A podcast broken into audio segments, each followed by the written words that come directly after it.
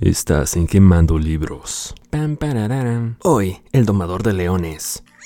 Este libro es una novela de thriller policíaco, misterio o algo así, según escrito por la reina de la novela negra. ¡Mentiras! ¡Mentiras! ¡Sucias mentiras del niño terrícola!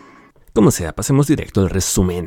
La novela comienza con una niñita como de 12 a 15 años corriendo por el bosque en pleno invierno, hasta que llega a la carretera y en un descuido de un conductor que pasaba por ahí, pángala, es atropellada. Todo esto en las lejanas tierras de... Ni siquiera sé cómo se pronuncia esto. Fjällbacka. Bueno, eso, en un pueblito de Suecia.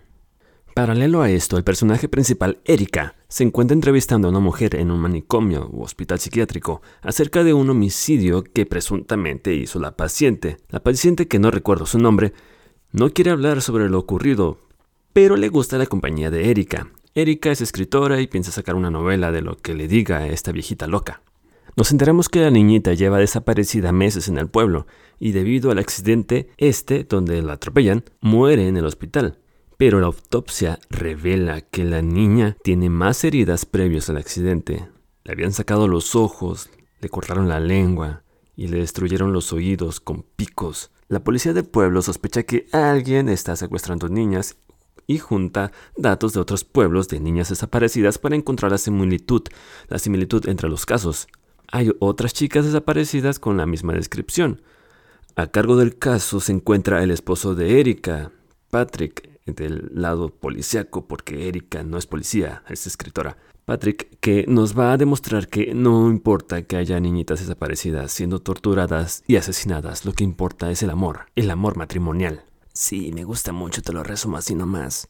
Hay muchos personajes y no les haré el cuento haciéndoles creer que uno u otro puede ser el verdadero asesino. De eso se encarga el libro. Erika y su esposo Patrick y los policías y muchos personajes nos van revelando parte de historias del asesino, muchos flashbacks entre personajes y personajes. Oh, estoy tan cerca de resolver este crimen que casi puedo saborearlo. Chico, en la lucha contra el crimen me da mucha hambre y esta paleta amarilla me viene de maravilla. Y bueno, Erika siempre se ha involucrado en los casos de su esposo, de ahí saca las ideas para sus libros, que por cierto la policía siempre dice que Erika se entromete mucho, pero al mismo tiempo Erika es la que resuelve los casos y aún así no la dejan participar, en fin. Erika se da cuenta en un punto que las historias y que todo tiene que ver con esta viejita en el manicomio, entonces Ahora les digo la historia de la viejita desde el inicio, y de ahí iré desencadenando todo esto de manera cronológica. Era joven junto con su hermana en el pueblo, y llega el circo. Ella se enamora del domador de leones, el título del libro. El señor deja del circo para vivir con la morrita. Tienen una hija, la niña es muy introvertida y pensativa, por lo que enseguida, y yo creo que por el tiempo y el lugar, en lugar de comprenderla, la rechazan. La rechazan y la castigan por su indiferencia y su comportamiento distinto, raro. Creen que es la encarnación del mal. La enjaulan y encadenan sin razón alguna en una habitación. Hasta la golpean. Tienen otro hijo y este sí es, es, es más hablador y lo que sea, entonces si lo quieren. Aunque la traten como la mierda y al otro como un santo, el Señor les cuenta por igual sus aventuras de cirquero.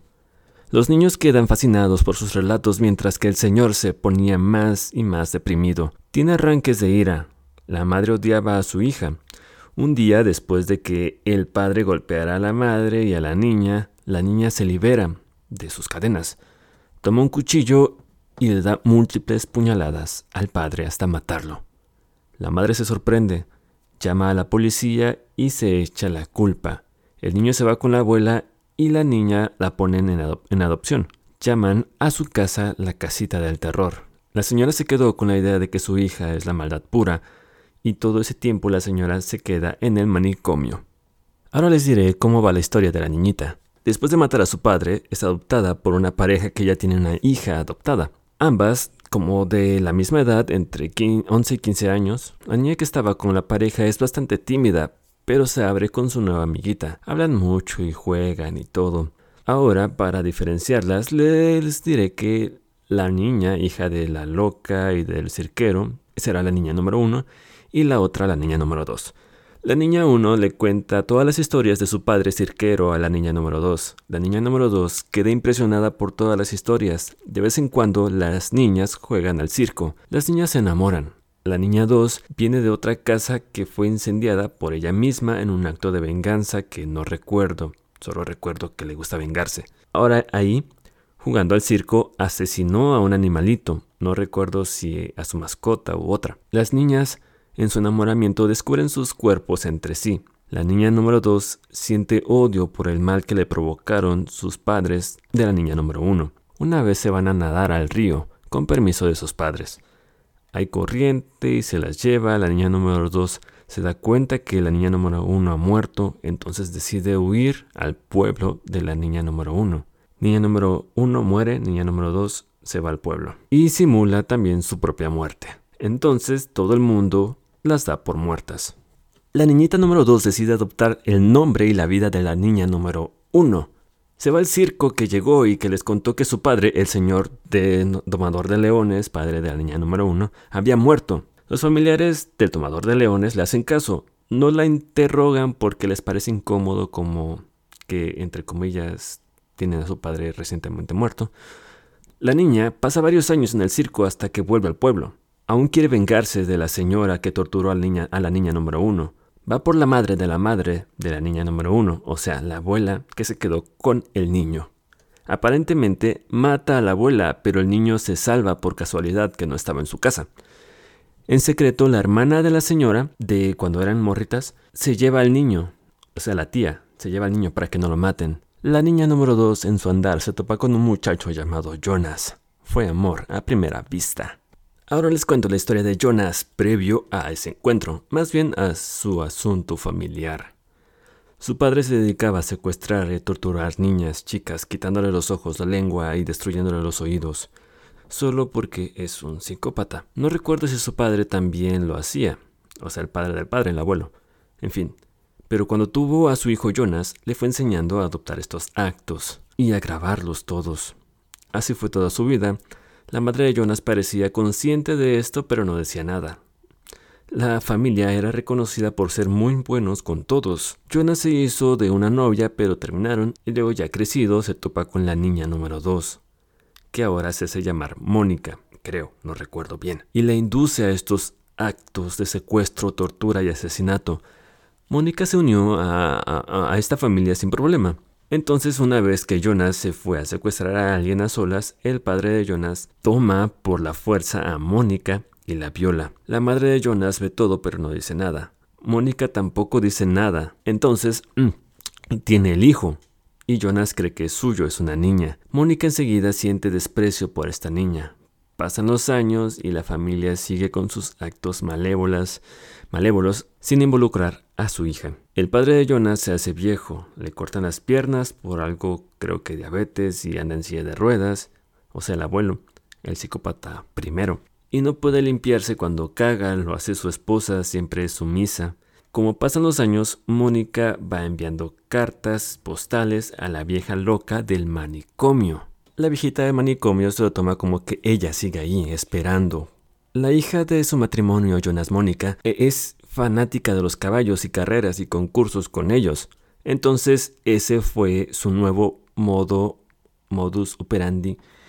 Cada que iban a un pueblo por concurso de caballos secuestraban, torturaban y mataban a una chica. La Mónica se enamora de una niña amiga de su hija, porque le recuerda mucho a su primer amor, la niña número uno.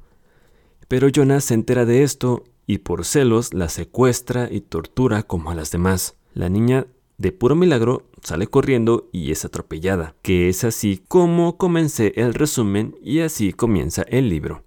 Poco a poco la pareja se siente más descubiertas, pues en sus celos Jonas toma sedantes de más, sedantes de caballos para la niña esa y la policía encontró eso en la sangre de la niña, porque Jonas era veterinario y tenía establo de caballos.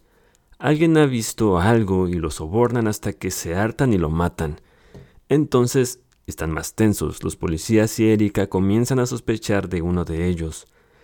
Entonces Jonas, para desviar la atención, hace como que secuestra a Mónica y a su hija. Las encierra justo donde encerraba a la mayoría de las chicas, justo justo en la casita del terror, donde vivía la niña número uno enjaulada. Entonces, en lo que la policía se hace, güey, en alguna parte, Jonas va por ellas junto con su madre. Justo en ese momento en que liberan a Mónica, la abuela, la madre de Jonas, le dice que la niña no es su niña y le cuenta de la violación del abuelo hacia Mónica. Entonces Mónica y Jonas dejan a la niña ahí junto con la abuela. Ellos se van, pero al poco llega Erika. Mónica y Jonas van por el violador, el padre de Jonas. Lo atan a la cama y lo torturan con todo, dejan grabaciones viejas del viejito cuando mataba y así todo para que cuando llegue la policía vea todo lo que había hecho el viejito, pero ya todo muerto. Mientras tanto, Erika fue golpeada por la madre de Jonas y encadenada. Llega la policía y las liberan. La niña queda muy traumada. Sus padres asesinos que la dejan morirse ahí, matan a su abuelo y fueron ellos quienes mataron a su amiga y a todas las chicas. Y bueno, pobre morrita que, que se entera de todo esto de golpe porque Erika se lo dice a su esposo frente a ella como un chisme. Mónica y Jonas escapan juntos pensando que cambiarán de nombre y harán una nueva vida juntos. Y todo ese tiempo y hasta el final, Erika creyó y se quedó con la idea de que Mónica siempre fue la niña número uno, pero no. Entonces liberan a la viejita loca del inicio porque ya podía creer en su historia de que la hija fue realmente quien mató a su esposo, el tomador de leones. Aunque debería seguir ahí porque dejar a esa niña enjaulada y maltratada solo porque era introvertida. Ahí termina el libro. ¡Fin! ¡Ah, que la canción! Ahora me siento peor. Fin. Un cuento debe tener emoción, romance, suspensa supuesto un final feliz. El libro tenía muchas incongruencias, incluso hasta el final la escritora dice una parte en la que, ay, ups, perdón, se me salió y ya no quise revisarlo o lo que sea. En la parte de agradecimientos puso eso. No olviden suscribirse, darle like, compartirlo y comentarme en los comentarios algún comentario acerca de su comentario. Adiós.